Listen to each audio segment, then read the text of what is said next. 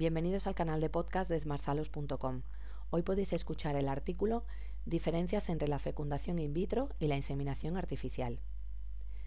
El número de personas con problemas de fertilidad en España aumenta cada año. Actualmente, tanto hombres como mujeres esperan por lo general hasta edades superiores a los 30 años para ser padres, edades en las cuales ya no se es tan fértil.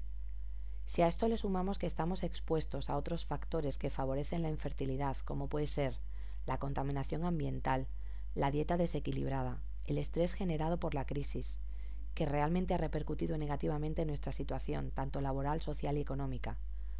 También está la falta de ejercicio físico, la ropa cada vez más ajustada. Todo este tipo de situaciones favorecen la infertilidad y es comprensible que la fecundación natural o espontánea cada vez sea menos efectiva. Pero aunque no se pueda tener un hijo por fecundación natural, siempre hay otras formas de conseguirlo. Y es por esto que hoy vamos a hablaros de los dos métodos que os hemos comentado antes de reproducción asistida, la fecundación in vitro o FIV y la inseminación artificial. Vamos a centrarnos en este último. La inseminación artificial es un procedimiento relativamente sencillo que consiste en depositar el esperma masculino dentro del útero de la mujer. Para la fecundación de la mujer se realiza previamente en el laboratorio una selección de espermatozoides sanos para intentar que esta técnica sea lo más eficaz posible. Una vez obtenida esa selección de los mejores espermatozoides, se espera la ovulación de la mujer, que es cuando se introducen estos espermatozoides dentro de su útero a través de un catéter. Se depositan cerca de la trompa de falopio para facilitar la distancia entre los espermatozoides y el óvulo, intentando que el camino que tengan que recorrer sea el más corto posible. Ahora vamos a pasar a la fecundación in vitro. Esta es una técnica que es mucho más compleja y consiste en la fecundación de los óvulos en un laboratorio en donde posteriormente se implantan dentro del útero de la mujer. Se realiza a través de unos pasos. En el primero se realiza la estimulación hormonal. La mujer durante unos ocho días recibe un tratamiento hormonal para aumentar su fertilidad. De esa forma se puede aumentar su producción de óvulos.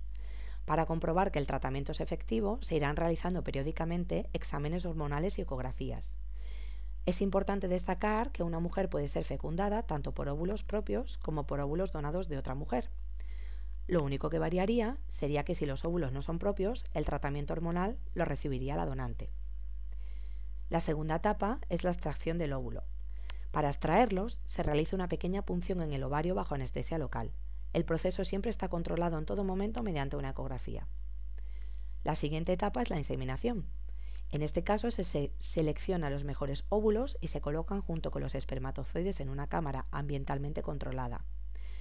La inseminación puede tardar algunas horas.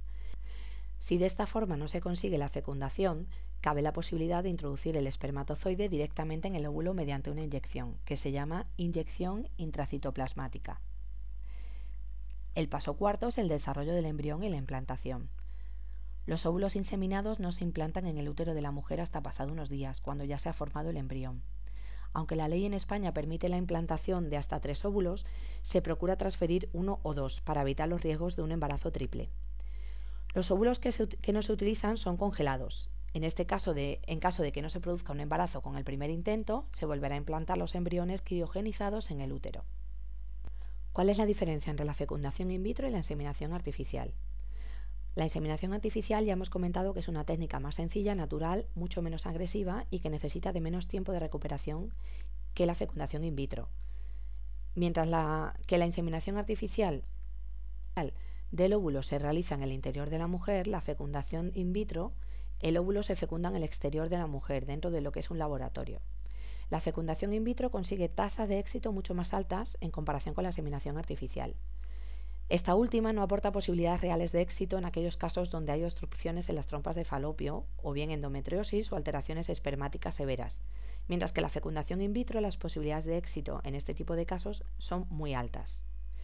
La fecundación in vitro es una técnica muy compleja y sofisticada que requiere la utilización de un gran número de recursos técnicos y humanos, por lo que el precio es muy superior a la de la inseminación artificial. Vamos a intentar mm, resolver unas cuantas preguntas frecuentes que son las que nos suelen preguntar sobre estas dos técnicas. Una de ellas siempre nos dicen que si es posible quedarme embarazada si me han ligado las trompas de falopio. Pues, pues esta pregunta es muy fácil. Mediante inseminación artificial no puedes, pero con la fecundación in vitro sí.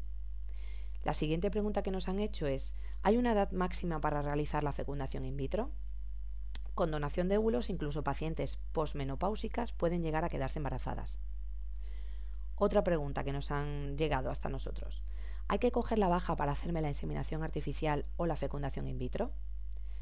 Por lo general no, porque no es una técnica que deje secuelas, pero sí que se recomienda que se repose durante unos días, sobre todo para disminuir el estrés que genera este tipo de situaciones. Y a la pregunta de si los tratamientos son dolorosos, tenemos una fácil respuesta. Ninguno de los dos causa ningún tipo de dolor. Otra pregunta que nos suelen hacer, ¿los fármacos que se utilizan son peligrosos? Los fármacos que se utilizan son hormonas que ya están en nuestro cuerpo, por lo que no generan ningún problema sobre la salud. El único inconveniente es el embarazo múltiple por sobreestimulación. ¿Qué debemos tener en cuenta a la hora de elegir un centro donde hacer la fecundación in vitro o la inseminación artificial? Bueno, pues siempre y ante todo busca los sitios que estén aprobados por la Sociedad Española de Fertilidad. Un estudio médico en una clínica especializada te va a proporcionar siempre más información acerca del problema que tienes de infertilidad y sobre todo las posibles soluciones que hay.